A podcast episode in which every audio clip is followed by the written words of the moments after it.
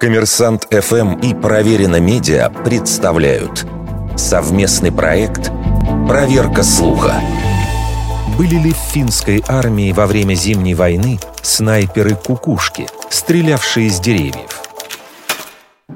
Когда и кто впервые употребил термин «кукушка», установить не удалось.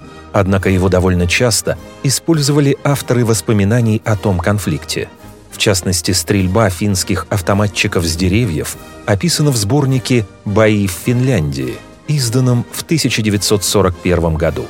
Несколько солдат противника устроили огневые точки на деревьях, расположившись в подвесных люльках. Действия замаскированных снайперов, автоматчиков и даже пулеметчиков, которые открывали внезапный огонь по красноармейцам, отмечали многие авторы сборника. Встречаются финские кукушки – и в воспоминаниях высшего командного состава Красной Армии. При этом в апреле 1940-го на совещании, посвященном обсуждению уроков Советско-финляндской войны, никто из выступавших военачальников не упоминал кукушек как массовое явление.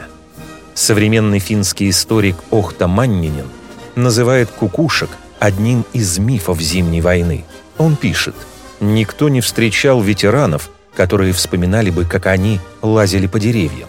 Маловероятно, чтобы солдата заставляли залезать на дерево, ибо у него всегда должна быть возможность отступить. Тем не менее, говорить о полном отсутствии подобной практики у финских военных нельзя.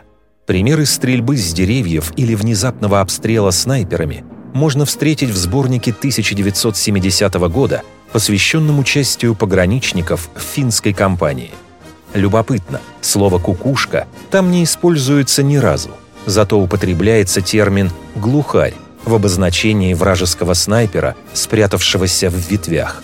Скорее всего, отдельные эпизоды применения этой тактики постепенно свелись в коллективной памяти кукушкам, которыми называли всех финских солдат, эффективно и неожиданно стрелявших не только с деревьев, но и с хорошо замаскированных позиций на земле. Вердикт. Это полуправда.